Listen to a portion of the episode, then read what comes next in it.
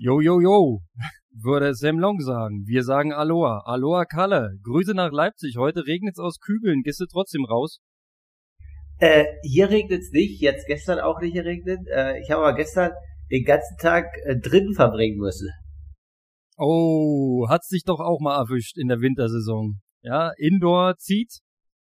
Nee, Indoor zieht nicht. Konrad, du hast es angekündigt. Es ist jetzt zwei Wochen her. Letzte Woche hatten wir den Live-Podcast. Ich bist einen Tag verschwindet. Wir sind ja heute am Mittwoch. Äh, du hast eigentlich darum gebeten, den Live-Podcast vor der Geburt zu machen. Bist jetzt äh, roundabout, oh, ja, acht Stunden später, oder zehn. Ja, deswegen war ich gestern den ganzen Tag verhindert und konnte durch trainieren. Oh, Mann, und das hast du mir vorenthalten bis jetzt. Ja, ich wollte dich auf keinen Füßen damit mal schauen, aber jetzt äh, bist ein bisschen Schwede. Na, pass auf, da muss ich jetzt erstmal einen herzlichen Glückwunsch rausholen. Ähm, was soll man dazu sagen? Chapeau. Ich hoffe, ihr habt das ganze Ding halbwegs smooth über die Bühne gebracht. Ja, eigentlich äh, entspannt. Also, sag ich mal, als Triathlet ist man da ja irgendwie, was Schmerzen angeht, ja, vielleicht ein bisschen resilienter oder hat da irgendwie ein anderes äh, Wahrnehmungsgefühl. Äh, ja, was wobei, die Frau, äh, da geht's um, da geht's um die eigenen Schmerzen. Aber äh, die Schmerzen bei jemand anders zu sehen, da bin ich überhaupt nicht resilient gewesen. Nee, das ist auch definitiv nicht cool. Aber man weiß ja, dass es irgendwann vorbei ist. Ne? So, das ist ja dann irgendwie vom Kopf her. Aber äh, am Ende ist das ein Weg, das kennen ja alle Väter oder auch wie du, ich glaube jetzt Senioren 2 Senioren 1, das musst du gleich nochmal sagen, wir reden gleich drüber, äh, dass am Ende ja die Freude überwiegt. Ja, Chapeau, sehr schön, cool. Ähm, da wir hier jetzt auf Zahlen, Daten, Fakten stehen, äh, die Standardwerte bitte. Also äh, Körperfett sind 5%, VO2 Max ist 85. Nein. Ich glaube, Babys haben eine extreme VO2 Max. Also aufgrund des Gewichts, wenn du relativierst, da muss schon einiges gehen. Aber ja, sag definitiv. mal, äh, Größe, Gewicht. Äh, 54 Zentimeter und 3220 Gramm. Ja, perfekt. Das ist äh, das wurde Gardemaß. Das wird absolut top. Genau. Nee, also alles entspannt und äh, ja, so läuft es jetzt äh, gut eingegruft und dann freue ich mich heute wieder ein bisschen zurück in den Trainingsalltag zu kommen. Ja, Hammer. Am Tag danach schon. Naja, mach mal ruhig, mach mal ruhig. Das Wetter ist eh nicht so doll. Bestimmt kommt der Regen noch rum. Magst du einen Namen verraten oder ist noch nicht so weit? Doch, doch, äh, ja, das musste ja gleich sagen. Äh, ist Mädchen, Tilda selber. Und äh, ja, das ist ihr Name, geboren am 12.12. .12., hatte ein toughes Jahr der Eltern, jetzt geht's nur noch nach vorne. Und äh, glücklicherweise hat sie uns null Stress bereitet, sondern nur Freude. Und äh, ja, jetzt blicken wir positiv auf das Jahr 2024. Hammer, 2024 wird das Jahr des Babyjoggers, Kalle. Da kannst du nee. schön deiner, deiner lieben Frau mal eine ruhige Stunde bescheren, ne? Und schiebst einfach mal Wägelchen, du KA laufen, ist super. Nee, also ich sehe ja Paul Schmidt, das ist echt krass, das hätte ich eigentlich zum Beispiel nie gedacht. Äh, ich weiß nicht, ob ihn eine sehen, äh, einige verfolgen, das ist ja auch so, sag ich mal, Lauffreak, Laufjunkie, der jetzt arbeitet in der Charité in Berlin, der ist immer mit Babyjogger unterwegs. Ich habe mir eigentlich mal geschworen, dass ich das nie mache, weil ich das irgendwie so mega komisch finde. Also, ja, wie du halt sagst, vielleicht mal Kraftintervalle am Berg oder VO2 Max, aber äh, jetzt irgendwie eine 20 mit Vegi-Jogger, da ist echt die Motivation noch weit entfernt. Lieber gehe ich da noch mal eine Runde spazieren. Na, also ich sag dir, das hat was, das hat was. Also wenn es wenn das kleine äh, Ding da alt genug ist natürlich, ne, so die ersten paar Monate macht man das nicht wegen den Erschütterungen, aber dann, wenn es da meinetwegen so ein halbes Jahr, dann chillen die Kinder da drin und pennen richtig gut. Richtig schöner, sauberer Mittagsschlaf. Ja, und äh, so schwierig ist das auch nicht, mit so einem Ding äh, zu laufen. Du musst halt immer mal so ein bisschen vor dir herschieben. Die rollen ja super. Ja, ist ja jetzt nicht so, dass du da so ein so ein Klotz vor dir herschieben musst die ganze Zeit. Also ich, ich glaube, du würdest deine Freude dran finden. Da kannst du dich ja mal ausprobieren. Ist ja noch ein Moment ja, Zeit. Erstmal ähm, akklimatisieren, würde ich sagen. Ne? Ist jetzt eine neue Situation. Also ich weiß, alle waren davor und alle Stresse. Also äh, ich kann nicht sagen. Ich hatte meine letzte Nacht trotzdem meine siebeneinhalb Stunden Schlaf, obwohl ich nicht in getrennten Zimmern geschlafen habe. Also ich hoffe, dass es so bleibt. Es war die erste Nacht, das ist ja schon mal ein gutes Ohm. Also ich kann den ganzen irgendwie wenig Schlaf und so bisher nicht beipflichten. Aber ich habe jetzt auch erst nur noch nicht mal 24 Stunden Erfahrung. Deswegen äh, ist das jetzt noch nicht reliabel, was ich hier erzähle. Ja, du, der alte Hase würde sagen, wart ab. Bleib entspannt, wart ab. Es läuft manchmal so manchmal so. Es ist kein gerader Weg. Du kennst das aus dem Leben. Ja, nicht gerader Weg auf alle Fälle. Aber man kann das ja dann alles wieder in die äh, quasi vertikale bringen. Ja. Und zu deiner AK-Frage, mein Lieber. Ich habe noch die letzten Wochen äh, Senioren 1, ne? Und dann ab Januar würde ich sagen, bin ich in der nächsten AK. Ich werde ja dann im Februar 45 und das zählt das Jahr, in dem man äh, altert. Ne? Du kennst das. Und dann bin ich offiziell in der nächsten Seniorenklasse und ja, ich fühle mich auch ein bisschen so. Ja, aber also jetzt ist es so, dass du dich dann wie Senior 2 fühlst, aber da gibt's auch krass, wenn du es gerade jetzt sagst, Geburtstag Februar, Dezember, gibt's auch echt eine krasse Studie, die hat, weiß gar nicht, ob ich das erwähnt habe, vom IAT, äh, im, im Leistungssportfördersystem und so, weil das ja auch wieder über eine Debatte ist, dass du ja gerade das ansprichst, dass ja das Jahr zählt, in dem du geboren hast. Und dass Kinder tendenziell den Sprung in, in Nachwuchskadern eher schaffen, wenn die vor Juli geboren sind, weil die natürlich über Entwicklungsschritte schon irgendwie vier, fünf Monate voraus sind, als Kinder halt ab Oktober, November, Dezember. Äh, also vor allem in Jung-Altersklassen so, ne? Alles, was unter 18 ist, ist echt krass. Da gibt's echt Studienlagen. Uh, ja, für alle Eltern, die uns hier zuhören und Triathleten, ne? äh, auf alle Fälle oder auch andere Sportler, ist ein interessantes Thema, was das äh, mit dem Struktur- und Fördersystem zu tun hat, mit dem Datum der Geburt. Also habt ihr jetzt erstmal für eure Tochter einen kleinen Malus ähm, angehäuft? Mit Dezember ist es ja nun äußerst schwierig. äh, das stimmt, aber äh, also alles gut, das ist, die kann machen, was sie will. Das ist wie bei dir, Konrad. Du hast ja da, bist ja auch Triathlet, deine Frau war, glaube ich, äh, irgendwas äh, rhythmische Sportgymnastik, gehst ja nachher noch drauf ein. Das entscheidet das Kind selber, äh, das muss nicht Triathlon werden. Und muss auch gar kein Sport werden. Eben, das kommt sowieso, wie es kommt. Ne? Also bei äh, unserem Sohnemann war das äh, drei Zufälle aufeinander, nur ist er Kanute.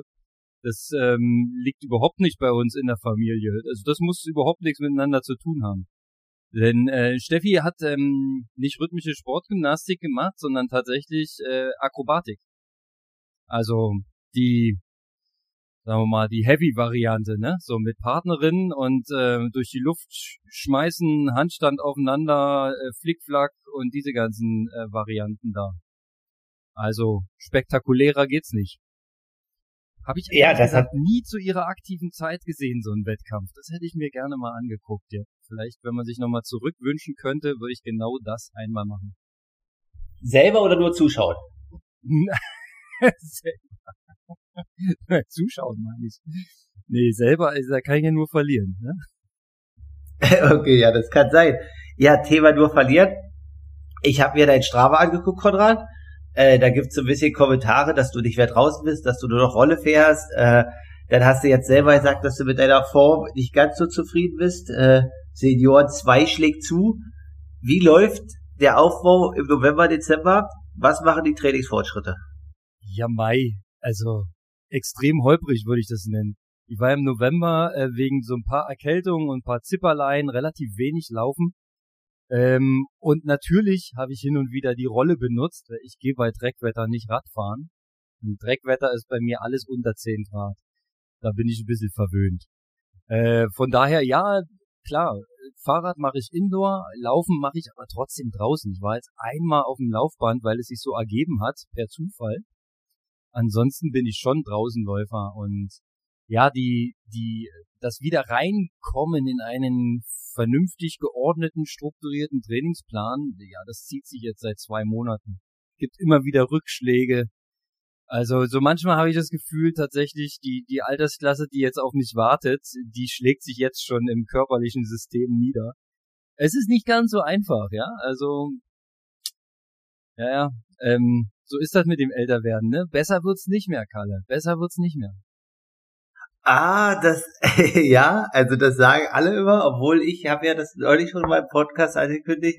Also, ich glaube das aber, Äh, ich habe irgendwie das Gefühl, dass, dass, dass, dass die Schmerzwahrnehmung eine andere ist mittlerweile. Das habe ich ja angekündigt. also das bestätigt sich auch irgendwie wieder. Und äh, aber klar, also definitiv, Frodo hat ja nicht umsonst auch, äh, sage ich mal, für sein Comeback äh, dieses Jahr viel investieren müssen, um mit 42 doch mal das Leistungsniveau zu erreichen. Und natürlich, ja, wenn sagen alle, dass man schneller regeneriert, wenn man jünger ist und so weiter. Aber ich denke, man kann da viel machen.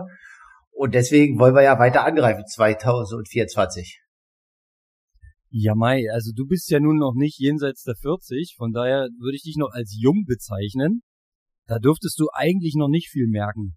Aber ähm, wenn man das jetzt mal so selbstkritisch einräumt, ja, so wenn du so auf Mitte 40 zugehst, gibt's tatsächlich so ein paar Sachen, die dies dir nicht so ganz so einfach machen. Also bisschen Müdigkeit im Körper, nicht, nicht die, die Leistungsbereitschaft ist jetzt nicht immer sofort bei 100 Prozent. Also zum Beispiel, wenn ich jetzt einen Intervalllauf vorhabe, brauche ich tatsächlich eine gewisse Zeit, um mich da seelisch und moralisch drauf einzulassen, dass es jetzt gleich so ein bisschen hektisch wird und dann auch mal ein bisschen schmerzhaft und dass man sich da sehr anstrengen muss und so ein GA-Lauf, den kriege ich jetzt immer hin, ne? Das müsste eigentlich gehen. Nur halt nicht früh morgens, weil da sind wiederum die äh, körperlichen Restriktionen etwas zu hoch. Ne? Da tut mir einfach alles weh im Kreuz und in der, in der Achillessehnen und überhaupt. Da, das ist auch ganz komisch. Aber ja, wer weiß. Ich ähm, habe ja schon angedeutet, ich mache ja jetzt ja über einen Jahreswechsel mal einen Abstecher in, in die Läuferhochburg. Ähm, vielleicht äh, schaue ich mir da so den ein oder anderen Trick ab. Vielleicht äh, lässt man sich da ein bisschen inspirieren. Ja, du hast es angesprochen, Thema Jahreswechsel Läuferhochburg. Da musst du auf alle Fälle jetzt vorher, wenn du da hingehst, ich kenne dich ja, Konrad, du bist ja auch jemand, der dann im Momentum lebt und äh, quasi sich gerne anstecken lässt von den äußeren Vibes, so wie in euren legendären Trainingslager, wenn da irgendwie mal eine Woche damals mit Mitte 30 in deinem Alter damals nach äh, Lanzarote oder Fuerteventura gefahren seid und dann eine Woche Vollgas. Äh, so kann das mhm. vielleicht auch im Laufen passieren. Aber Laufen ist natürlich Stoßbelastung, kennen wir alle. Äh, muss man langsam entwickeln. Da kann man jetzt nicht einfach irgendwie eine 200er Woche äh, machen, auch wenn das jetzt einige Kollegen hier im Rahmen so einer Challenge versuchen, äh, rund um Sachsen, Sachsen-Anhalt, Berlin, Brandenburg, so individuell, äh, ist trotzdem nicht zu empfehlen, weil, ja, also mal schauen, wie viele Leute es schaffen, aber jetzt zurück. Du gehst hin und schaust dir das Ganze mal an. Ähm, wo geht's hin und was machst du eigentlich? Also wechselst du 2024 auf die Marathondistanz? Auf gar keinen Fall. ja, muss ich ein bisschen ausholen. Du hast es ja äh, in den letzten Folgen immer mal wieder ein bisschen angeteasert. Also es geht zwar in die Läuferhochburg, ins kenianische Hochplateau. Ja, ähm, in der Nähe von Eldoret werden wir sein für 14 Tage. Ähm, den Läufern ist es bekannt eher aus äh, dem kleineren Ort in der Nähe, Iten. Ja, da ist so die, naja, da sind diese ganzen kenianischen Wunderläufer unterwegs und ähm, auch unser Amanal Petros trainiert dort und ein Haufen andere unserer ähm, europäischen Läufer gehen dort immer für mehrere Wochen ins Trainingslager, weil halt die Bedingungen da so perfekt sind. Ja, du bist so ein bisschen auf 2000 Meter Höhe, glaube ich, über Null. Ja, und hast dort halt ähm, hügelige Bedingungen und kannst dort einfach sauber, ordentlich trainieren. Klima ist natürlich ein ganz besonderes in Äquatornähe. Ja, also tropisches Klima, allerdings wegen den 2000 Meter Höhe ist es nicht so heiß. Ja, das ist immer, ähm, glaube ich, perfekt für Läufer.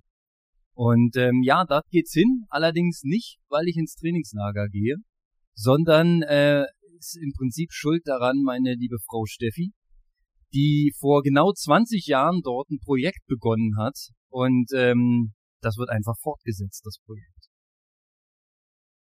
Okay, und, und das Projekt ist äh, Steigung der VO2 Max bei Senioren.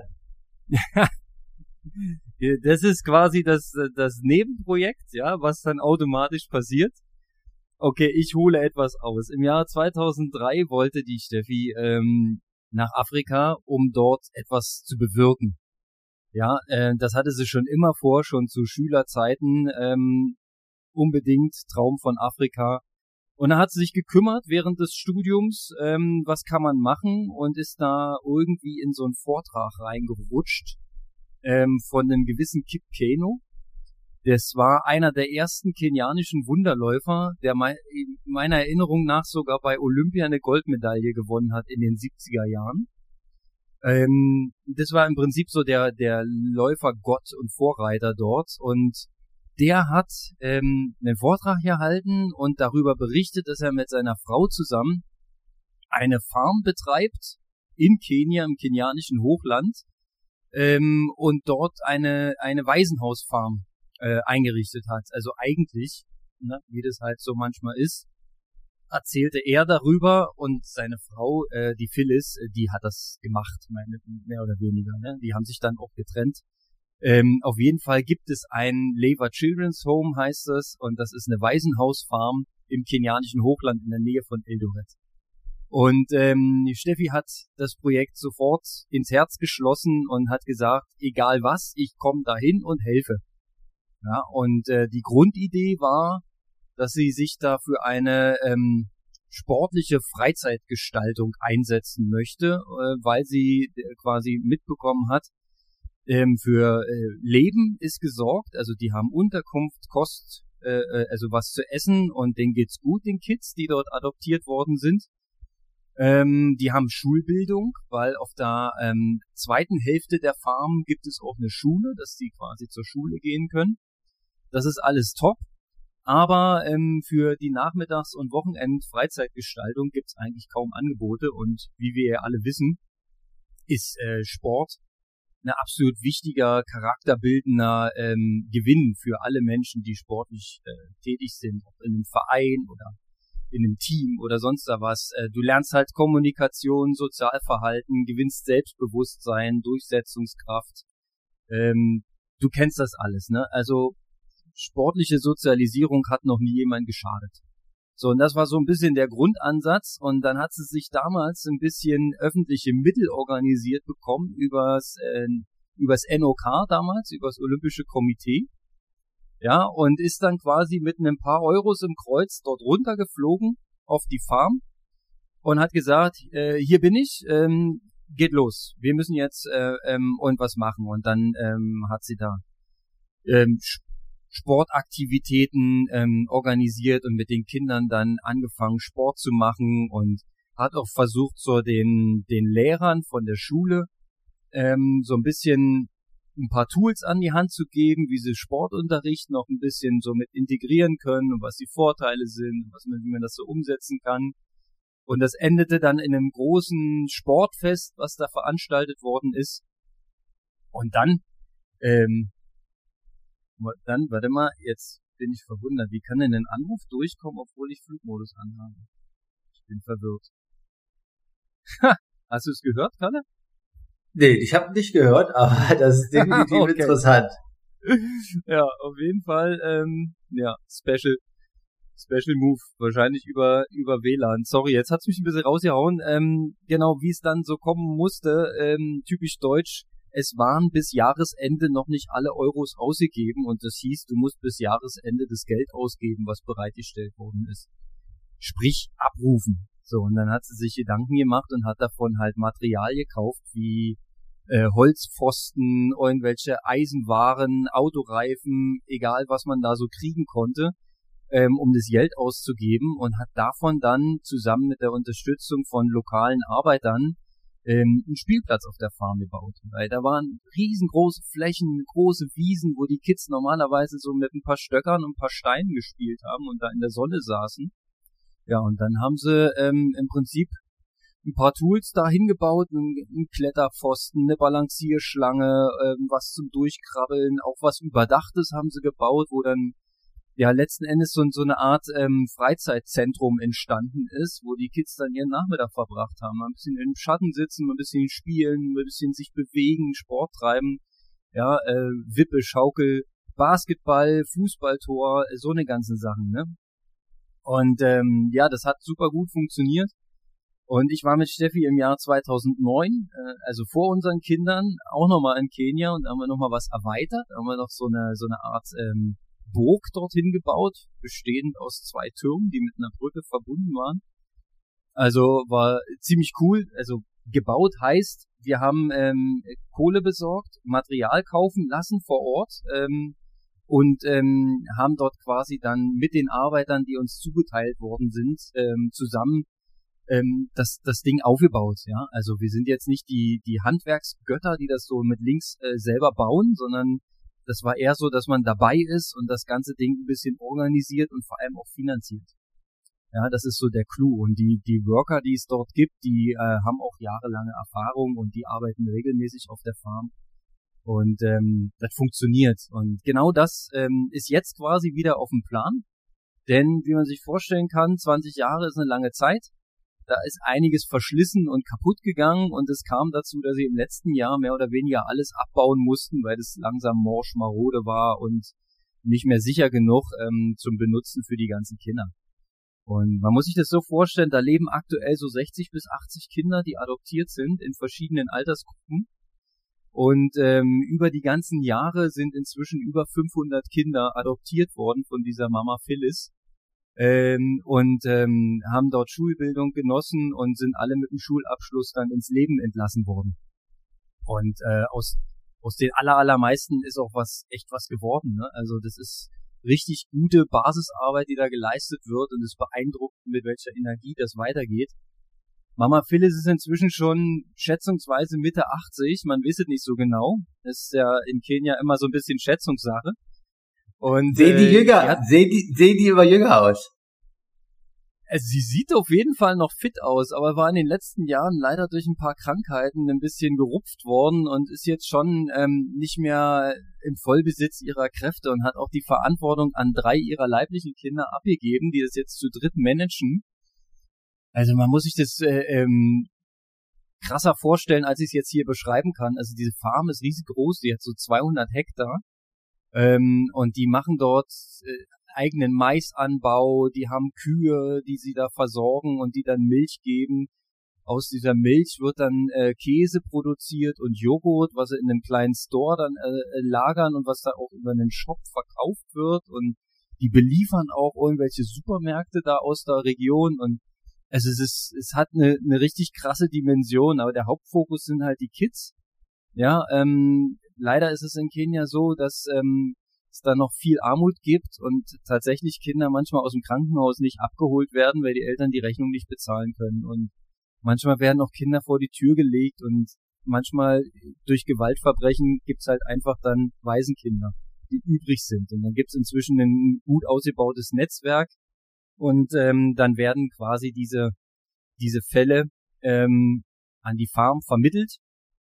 Dort werden sie dann adoptiert, aufgenommen, integriert in die Gemeinschaft und können dann dort ähm, aufwachsen in einer friedlichen, stabilen Umgebung. Also das ist wirklich ein Jackpot für die Region, ähm, ein Zugewinn und deswegen hängt da auch weiterhin das Herzblut dran, für die Kinder eine Unterstützung zu geben. Also die kommen ohne uns klar, alles cool, aber mitten im neuen Spielplatz sind sie einfach vielleicht noch ein Stück glücklicher.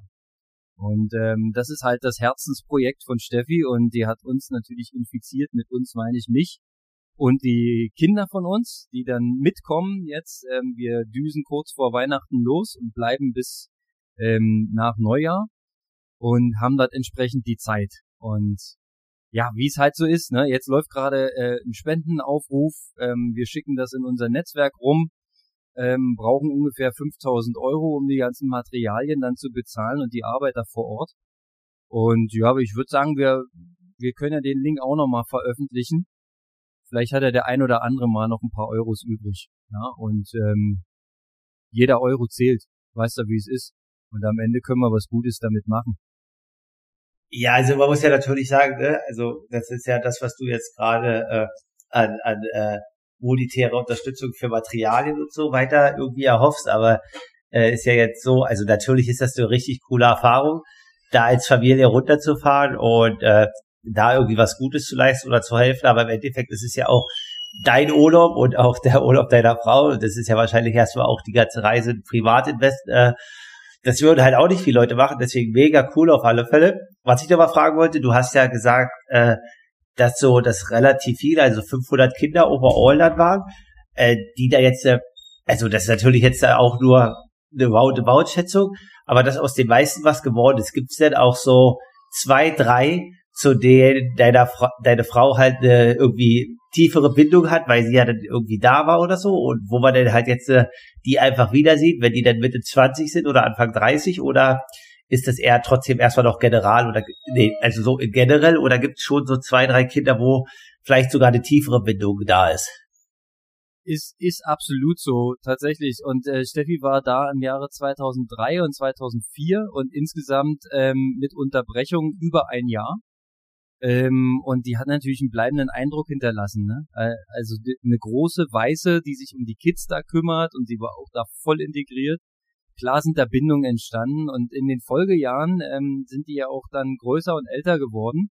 Und über so ein äh, Tool wie Facebook ist man natürlich in Kontakt geblieben. Und äh, Steffi weiß von, von vielen Kids, die damals da zwei, drei, vier, fünf, sechs Jahre alt waren, was aus denen geworden ist und was die jetzt machen. Und es gibt welche, die haben studiert, es gibt welche, die haben coole Jobs, es gibt welche, ähm, die reisen rum. Ja, und es gibt natürlich auch die, sagen wir mal, normalen Fälle, die einfach ähm, ein eigenes Leben ähm, jetzt führen, die dort einen kleinen Job haben und selber klarkommen. Und das ist ja eigentlich so das Hauptziel, dass du den Kindern, die eigentlich keine Perspektive mehr hatten, dass du denen einfach einen guten Start ins Leben verhilfst. Ja, und ähm, das hat auf jeden Fall, das, das funktioniert, was die da machen. Das ist richtige Pionierarbeit und das läuft richtig gut. Und von daher absolut auch so schon unterstützenswert. Und ja, was du sagst mit unseren, äh, mit, mit der Reise und dem Urlaub, ja, also ganz ehrlich, wir reisen mega gerne. Und wenn wir das dann auch noch verknüpfen können mit was Gutem, und das hat ja auch einen gewissen pädagogischen Nutzen für unsere Kinder, ja, indem man da ähm, im Prinzip mal auch ein bisschen was vorleben kann und was bewirken kann. Also ich bin gespannt, was es für einen Impact hat. Also wir lassen es mal so ein bisschen auf uns zukommen. Wir machen einfach, ja, und dann werden wir sehen. Bin echt gespannt. Und ähm, genau, was mir jetzt noch kurz einfällt, weil du es gerade ja auch gesagt hast, ähm, die größeren Kinder, also ab einem gewissen Alter verlässt man ja dann die Farm, weil dann ist man ja kein Kind mehr. Dann hat man Schulabschluss und dann macht man sein eigenes Ding. Ne? Dann äh, baut man sein eigenes Leben auf. Aber in der Weihnachtszeit kommen die immer alle zurück und ähm, wollen gemeinsam Weihnachten feiern und äh, Mama Phyllis besuchen. Das heißt, es kann durchaus sein, dass am 25., 26., 27., wann auch immer, ähm, da Kids zurückkommen, die inzwischen keine Kids mehr sind und die äh, Steffi noch kennen von vor 20 Jahren. Also wird bestimmt spannend. Ach krass, äh, dann tanzen da Weihnachten so 200 bis 300 Leute vielleicht auch und äh, wird da ein Riesenfest so gefeiert. Auf jeden Fall. Also ich weiß noch nicht genau, wie das abgeht. Ähm, klar, es gibt jetzt keine äh, ähm, Geschenkeparty, so ähm, wie es vielleicht bei uns so die Tradition ist, sondern die gehen eher zusammen in die Kirche. Ja, und ähm, weil die wurden ja zu gewissen Zeiten christianisiert, wie man so schön sagt, ne? Und bei denen ist das tatsächlich verankert, ne? Die gehen Weihnachten in die Kirche und die sind äh, gläubig und der wird dann in der Kirche, wie man sich so aus aus äh, den Stories so zusammenreimen kann, da wird dann da wirklich gefeiert und gesungen in der Kirche. Also habe ich auch noch nie erlebt. Ähm, bestimmt gehen wir da mit. Äh, warum sollten wir uns das nicht angucken und dann kann dir ja berichten, wie das da abging. ja, auf alle Fälle. Du kannst ja auch mal das eine oder andere Bild rüber schicken, was dann äh, unzensiert irgendwie veröffentlicht werden darf. Und auf alle Fälle danach können wir gerne drüber sprechen. Und eine Sache, Konrad, du hast ja äh, quasi hier alle aufgerufen zur 1000 Meter Challenge. Vielleicht schafft es ja auch mit den äh, Jungen, äh, die da vielleicht laufaffin sind, vor der Farbe eine Runde laufen zu gehen, die darauf Bock haben. Also die machen ja alle Sportarten, hast ja gerade beschrieben. Und äh, kannst du mal ein Bild rüberschicken, wenn da der, ich glaube, Musulo oder so, oder Visilo äh, heißt Weiß oder so, Weißer in Kenia. Äh, ich weiß nicht nur damals von den Läufern. Kannst ja mal mhm. sagen, wie es dann war, ob sie dich ordentlich äh, durchs Hochland gejagt haben. Ja, also tatsächlich, natürlich juckt es in den Füßen, ne? Wenn du da im, in, in der Läuferhochburg bist, da willst du auch mal laufen gehen. Ja, und ich war 2009 auch regelmäßig laufen dort. Und ähm, das funktioniert richtig gut, weil ich bin danach, ähm, als wir zurückgekommen sind, ich glaube eine Woche später oder neun Tage später, ähm, damals einen Marathon gelaufen in Magdeburg und bin da meine Marathon-Bestzeit gelaufen. Also so schlecht kann das nicht gewesen sein. Ne? Ich glaube, ich bin da in den zwei Wochen, die ich dort war, um die 160 Kilometer, vielleicht 180 Kilometer gelaufen. Ähm, vieles davon direkt auf dem Farmgelände, also gar nicht mal draußen in, in der echten Welt, ja, sondern da, weil es ähm, sehr weitläufig ist, konntest du da eine schöne große Runde legen. Bin ich da Runden gelaufen. Ähm, aber ich war auch draußen laufen. Ich habe da leider sehr, sehr wenige Erinnerungen dran und damals gab es auch noch kein Strava. Ich kann mir das nicht mal anschauen, wo ich da lang gerannt bin. Aber ich war auch ein, zwei Mal draußen laufen auf diesen äh, klassischen roten Sandwegen, die man so aus diesen Kenia-Bildern so kennt. Äh, und ich werde mal gucken, wie sich, wie sich anlässt, ja, und werde auch mal meinen Großen motivieren, dass er mit mir da eine Runde laufen geht. Ähm, das wird bestimmt cool. Dann müssen wir die, die Morgenstunde natürlich nutzen, logisch. Ja, Im im äh, morgendlichen Sonnenaufgang läuft man dort, äh, weil tagsüber wird's dann doch ein bisschen drückend und ein bisschen warm. Ja, und ob man abends nochmal die Beine hochkriegt, wenn man den ganzen Tag äh, Bauarbeiter gespielt hat, das wird man dann sehen. Ähm, von daher ist, glaube ich, morgens schon die beste Zeit. Aber da muss ich meinen Körper ein bisschen überreden, ein bisschen trimmen. Also kann durchaus sein, dass er die erste Viertelstunde sehr unangenehm wird, aber dann, ne? wir wissen ja, wie es danach sich anfühlt. Immer gut. Da, dann läuft der alte Diesel und außerdem hast du ja da auch nicht das Temperaturproblem, was du jetzt sagst. Sehr oft ist ja auch so, dass du jetzt quasi vor allem merkt man ja, also äh, dass der Körper natürlich, wenn es wärmer ist, die ganzen Wehwehchen, wie du sagst, Achillessehne, Wade und was auch immer du gerade hast, ja, äh, dann einfach viel besser durchblutet ist und dadurch halt einfach gar nicht so lange braucht, um erstmal warm zu werden. Genau, schon richtig. Also ähm, jetzt so dieses nass-kalte, ich bin vorhin hier im in eiskalten Regen äh, ins Büro gestürmt und das ist wirklich ein Wetter, da könnte ich mir null vorstellen, dass ich da die Laufschuhe anziehe und losgehe. Ja, wenn es mich währenddessen erwischt, ja Mai, da ist es eben so, aber zum Losgehen brauche ich wenigstens ein bisschen schönere Bedingungen. Aber ich hoffe auch, dass es so ist, wie du gerade sagtest, dass ich dann mit einer gewissen Klimatisierung da mit vielleicht 20, 25 Grad oder ein bisschen, naja, 25 werden es morgens nicht sein. Ich glaube, tagsüber werden es nur so knapp 28 Grad, in Anführungszeichen nur. Natürlich hast du dann noch die Sonneneinstrahlung, vor der du ein bisschen äh, schützen solltest, weil man ist ja etwas näher dran an der Sonne wegen der Höhe. Das ist ganz witzig, ne? muss man mitbedenken, dass die UV-Einstrahlung etwas höher. Zum, zumal die dann auch extrem im Zenit steht, die Sonne, ne? weil Äquator nah. ja, also ich kann dir dazu dann sagen, also ich war ja, äh, war ja dieses Jahr in Namibia, das ist ja also ist jetzt nicht ganz, ist auch Äquator da, aber ob jetzt Kenia oder äh, Namibia Äquator da ist, habe ich jetzt gerade äh, nicht genau die Daten, wie weit weg was vom Äquator ist. Jeweils äh, waren wir schwimmen und keine Ahnung warum hat der Außenpool in Namibia irgendwie immer nur 20 Grad, auch wenn es draußen 32 Grad sind. Keine Ahnung, ob die da jeden Tag frisches Wasser reinlassen. Ich weiß es nicht. Lange Rede, ich bin mit Neo geschwommen, weil es mir halt einfach zu kalt war. Trotzdem irgendwie bei 19 Grad. Und äh, der Amateur, der damals mit mir mit war, der ist ohne Leo geschwommen und meinte so, Amateur, das ist ein ziemlich harter Hund, der ist so ein bisschen, wenn er was dann nicht durchzieht, dann ist das so wie aufgeben für ihn.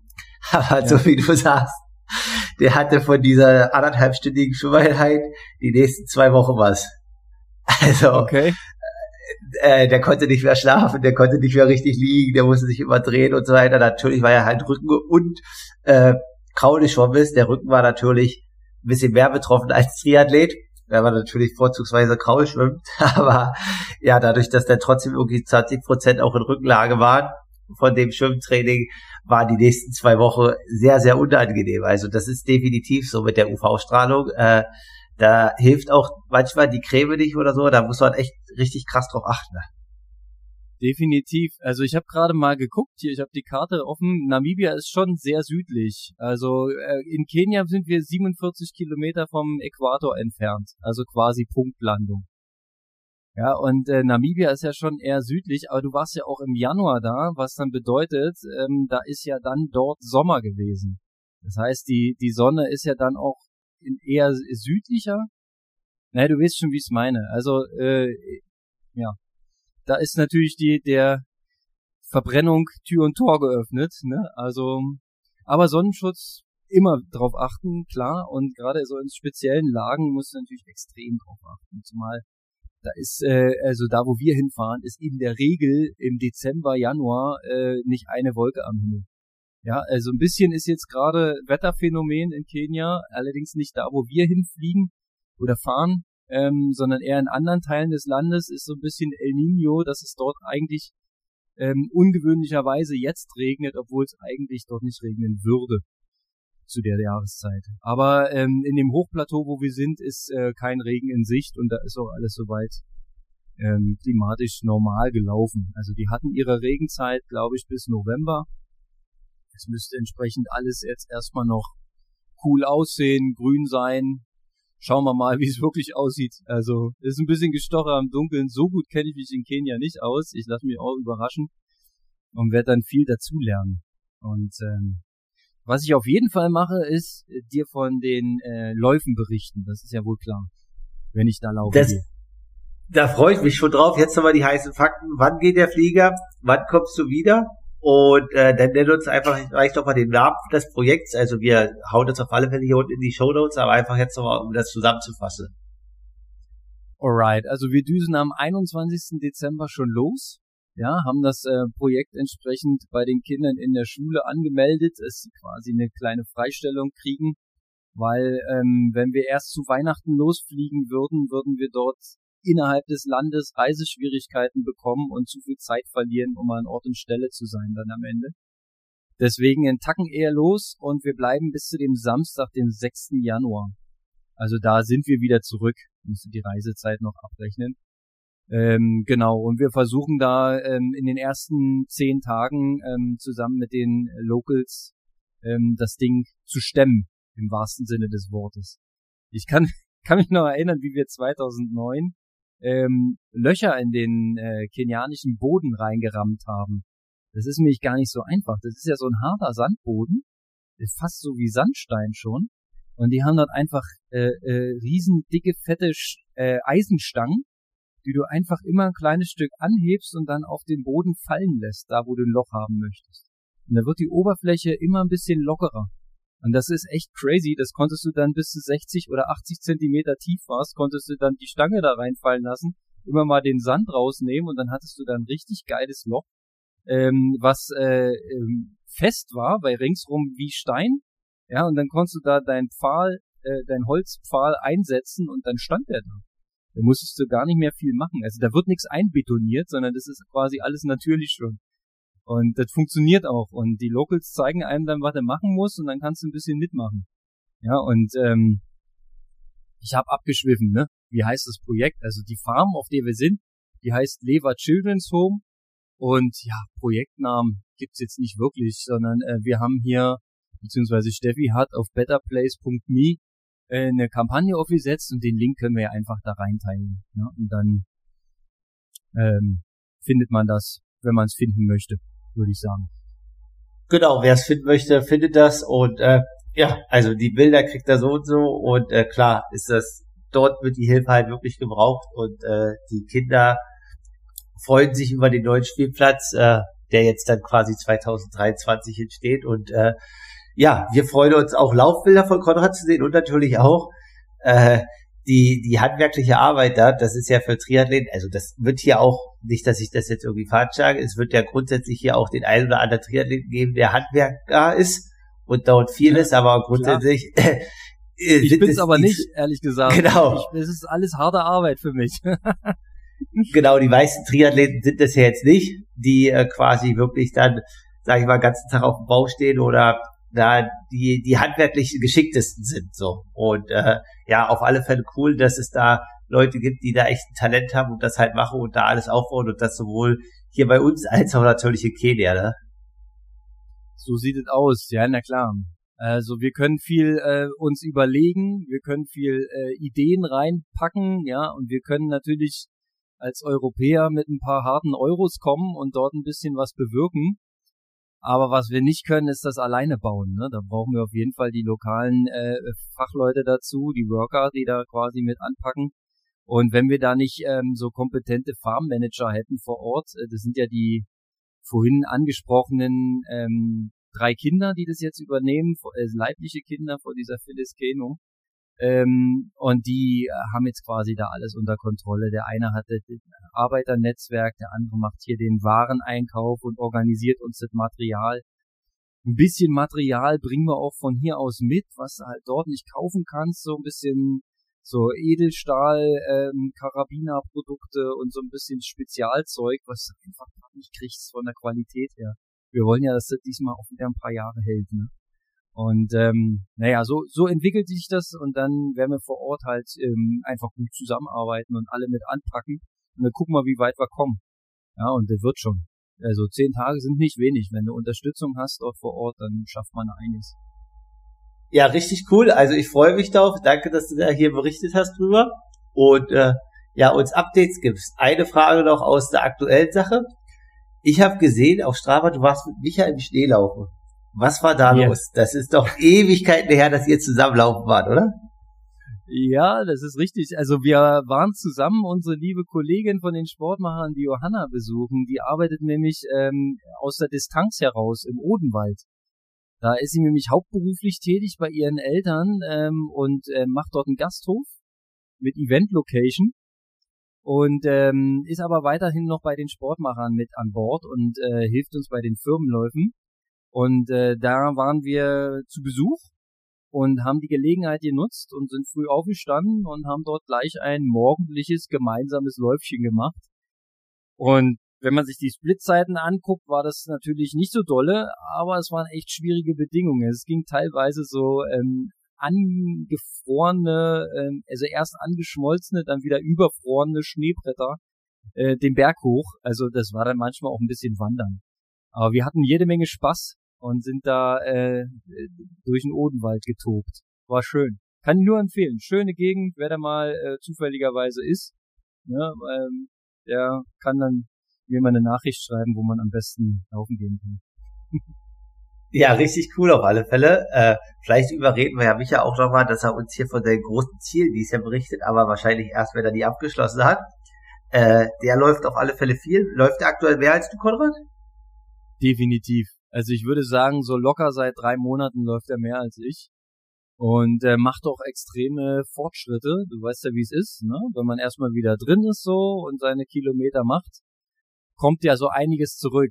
Und ähm, ja, das läuft gut bei ihm, glaube ich. Äh, rein, rein sportlich. Er hat was Längeres vor im Mai. Ich glaube, wir haben es irgendwann schon mal gesagt, aber schauen wir mal, wie es sich entwickelt. Ne? Erstmal muss man ja die Knochen beieinander halten, ja, wenn man jetzt nämlich Umfänge draufpackt in seinem biblischen Alter von 45 Jahren. da muss man natürlich gucken, dass man sich, Senioren 2, da muss man gucken, dass man sich natürlich nicht verletzt. Das ist das Wichtigste. Denn äh, nur über die Konstanz kannst du natürlich da so eine Form aufbauen. Und ja, aber aktuell läuft's gut, ist nicht verletzt, kann laufen gehen und macht auch so ein paar schnelle Sachen zwischendurch. Was ähm, ziemlich cool ist, wenn er da so 30 Sekunden Dinger macht. Ähm, die können wir auch sehr gut zusammen machen, weil er ist ja nicht langsam. Ne? Er ist ja nicht langsam. Ja, ja, ja. Und ich bin aktuell vielleicht nicht so schnell, wie ich gern wäre. Also so auch meine großen Vorhaben mit ähm, Speedwork und äh, 100 Meter Zeiten verbessern und weiß ich nicht was, liegt alles gerade aktuell ein bisschen auf Eis. Ist mir so einiges dazwischen gekommen. Also, naja, da sind wir wieder beim, beim Thema von vor 14 Tagen. Es ist alles nicht so geradlinig, wie es so aussieht manchmal. Ähm, ich bin trotzdem noch nicht, noch nicht äh, ähm, wie soll man sagen, noch nicht von der Idee abgekommen, dass ich nächstes Jahr im Sommer wieder fit bin. Und sehr, sehr, sehr gerne würde ich gern äh, wieder mit dir zusammen beim Leipziger Triathlon am Start stehen. Ich hoffe, wir kriegen das beide hin. Ja, also ich denke, aktuell sieht es sehr gut aus vom Training her. Also äh, jetzt äh, drei, ich würde sagen, das ist jetzt das erste Mal, das drei richtig gute Woche. Also das ist jetzt nicht, dass ich gar nicht trainiert habe und so, aber ich würde jetzt sagen, das sind das erste Mal jetzt äh, drei Triathlon-spezifische Wochen in der Komplexität jetzt zusammengekommen. Äh, also auch mit Schwimmen. Also vorher war halt Radfahren Laufen schon da, aber jetzt auch mit Schwimmen. Und so bin ich da eigentlich jetzt auch erstmal guter Dinge.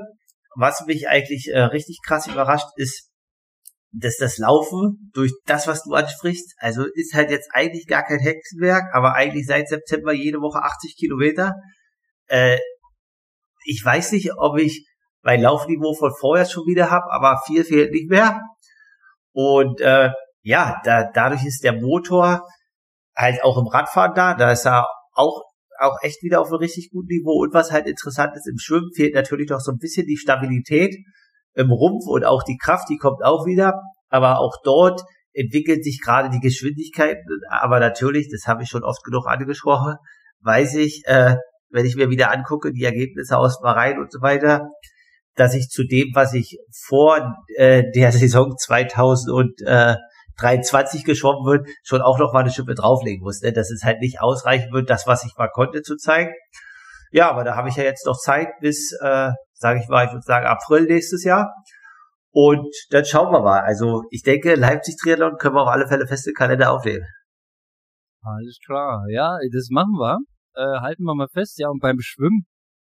Ah, ja, das Schwimmen ist manchmal so die kleine Diva in den drei Disziplinen, ne? Das ist ein bisschen, weil das trainiert man schon ein bisschen anders als Radfahren und Laufen, ja. Man macht ja da sehr, sehr viel äh, Intervalle, sehr, sehr viel kurze Sachen und im Prinzip gar nicht so dieses ähm, Grundlagentraining, was man so vom, also diese Dauermethoden, die man so vom Radfahren und Laufen kennt.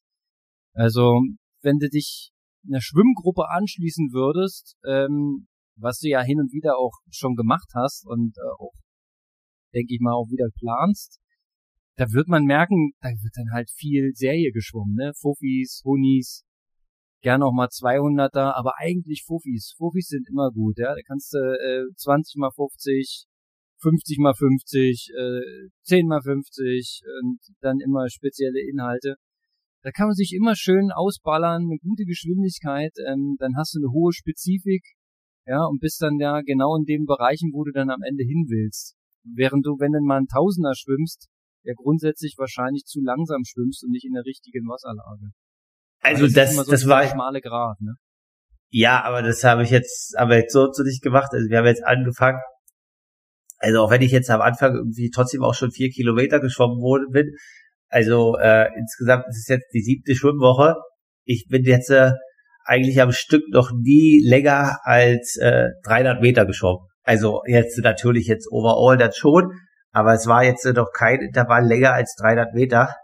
Und äh, so wie du sagst, 50er sind auf alle Fälle immer dabei, um halt einfach die Grundgeschwindigkeit hochzuhalten. Und äh, ja, grundsätzlich in den allerersten Wochen fand ich es auch mega gut, das mit dieser Geschwindigkeit halt zu beachten und da jetzt nicht irgendwie mit Anführungsstrichen äh, also das soll jetzt nicht irgendwie für Amateure schlecht klingen, weil das ist vielleicht deren Geschwindigkeit, aber für mich ist es halt sehr langsam, wenn man im Profifeld wieder starten möchte, 50 Sekunden auf 50 Meter zu schwimmen, sondern dort schon auch immer direkt mit, sage ich mal, da 38 oder so oder auch 37, wenn man ewig nicht im Wasser ist, aber dann halt einfach mit einem Hilfsmittel zu machen, weil halt einfach, was du halt sagst, die Motorik, die Wasserlage und so weiter, äh, das ist halt eine ganz andere Koordination äh, ähnlich ist es auch im Laufen jetzt, wo ich halt ja auch aktuell viel an der VO2 Max gearbeitet habe, äh, dass wir es halt auch sehr gut tun, ne? jetzt irgendwie, dass wir halt 40, 20 oder 30, 30 im Laufen gemacht haben auf Laufband. Ich habe glücklicherweise die Möglichkeit, eins zu nutzen, was schnell hoch und runter reguliert,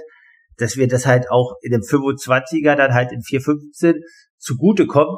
Dadurch halt einfach, dass ich ein riesengroßes motorisches Spektrum jetzt versuche zu entwickeln. Das macht auf jeden Fall Sinn. Und genauso ist es beim Schwimmen auch. Also da bist du dann aus meiner Sicht auf dem richtigen Dampfer. Äh, einfach die Grundgeschwindigkeit muss die richtige sein. Ne? Weil ich sehe immer ähm, Schwimmer bei uns auch im Verein und wenn ich so gerade bei Triathleten beobachte ich das oft, die ziehen dann da ihre 1000 Meter oder 1500 Meter in einem, in einem äh, ruhigen Tempo aber das ist dann nicht, es ist, sieht nicht so aus, wie es am Ende aussehen soll, ne? Und das ist dann von der Schwimm, von der Zugfrequenz zu niedrig, das, das hat, ähm, die Beine hängen zu tief, die Hüfte sitzt nicht richtig, ja, selbst der Kopf ist meistens zu tief im Wasser, ja, und überhaupt nicht so richtig aggressiv, so in, in, äh, in der richtigen Wasserlage. Man muss ja wie so ein Rennboot durchs Wasser fahren, ja, und nicht so wie ein Baumstamm treiben. Ja, und ähm, das ist halt genau die Schwierigkeit im Schwimmen. Ähm, irgendwann, wenn man ein hohes Niveau hat, ja, und ähm, viel Geschwindigkeit aufgebaut hat, dann kannst du auch locker 5 mal 1000 schwimmen, weil du dann auch diese ähm, Distanzen in einem Tempo schwimmen kannst, die dann so annähernd ähm, dem dem nahe kommen, was du da ähm, zum Beispiel im Ironman schwimmen würdest. Ja, also keine Ahnung, in deinem Fall dann wahrscheinlich so im 1,20 Tempo oder so. Ja, das ist, äh, aber das geht am Anfang nicht und das geht auch nicht, wenn man Schwimmanfänger ist oder wenn man schlechter Schwimmer ist. Dann muss man halt erstmal Speedwork machen.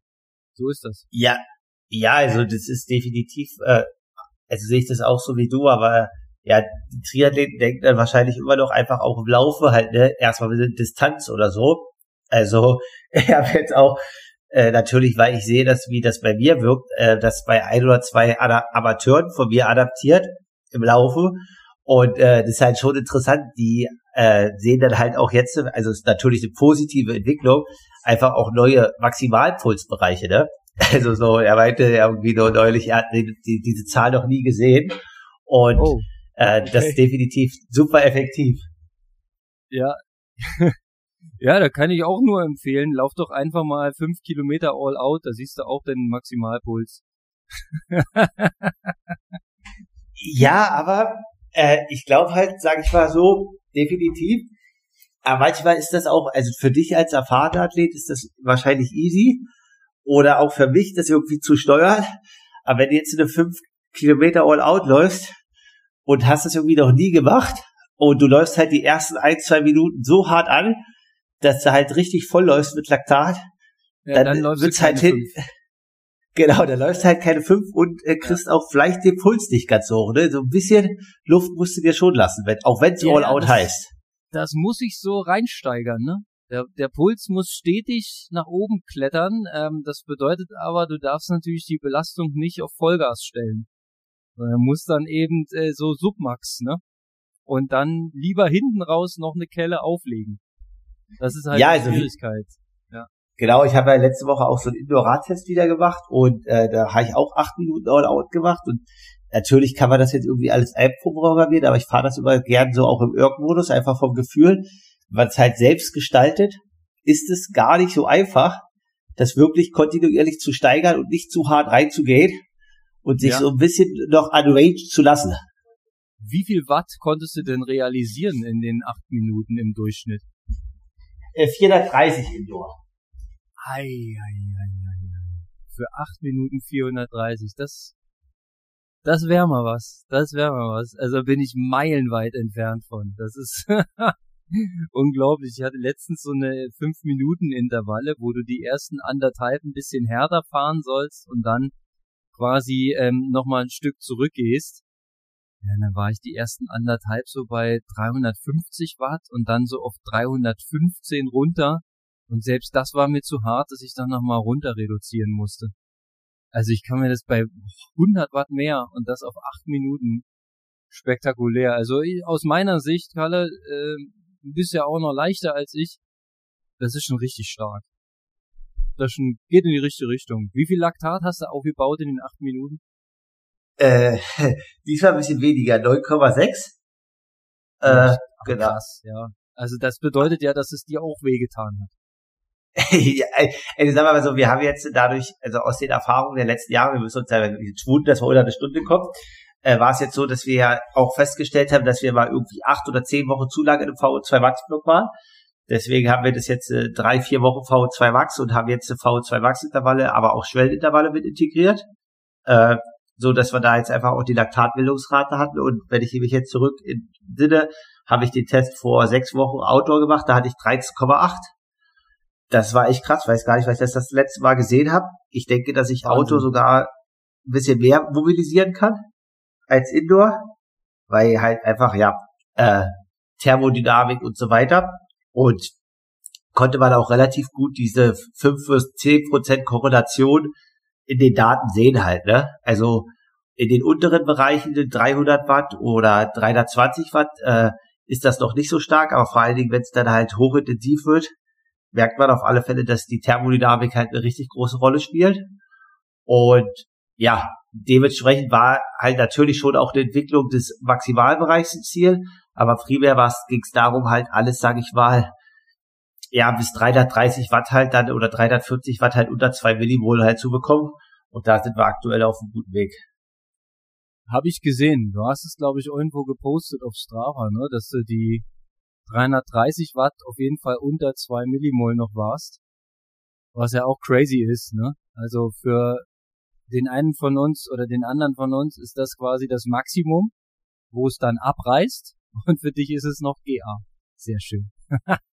ja, aber natürlich GA ist trotzdem 2 Millimol, muss man energetisch versorgen und äh, muss natürlich auch noch in Bezug auf Rennspezifik und so weiter ökonomisiert werden. Ne? Also ja, ist ja erstmal die, die aerobe Fähigkeit ist da, die entwickelt sich auch. Und äh, aber so wie du sagst, da muss er natürlich jetzt auch einfach sagen, auch seit September, wer das angucken möchte, fahre ich halt äh, auch Umfang ist dort und Konstanz alles, fahre ich wahrscheinlich jede Woche 10 bis 12 Stunden Rad, außer vielleicht in der ja. E-Woche.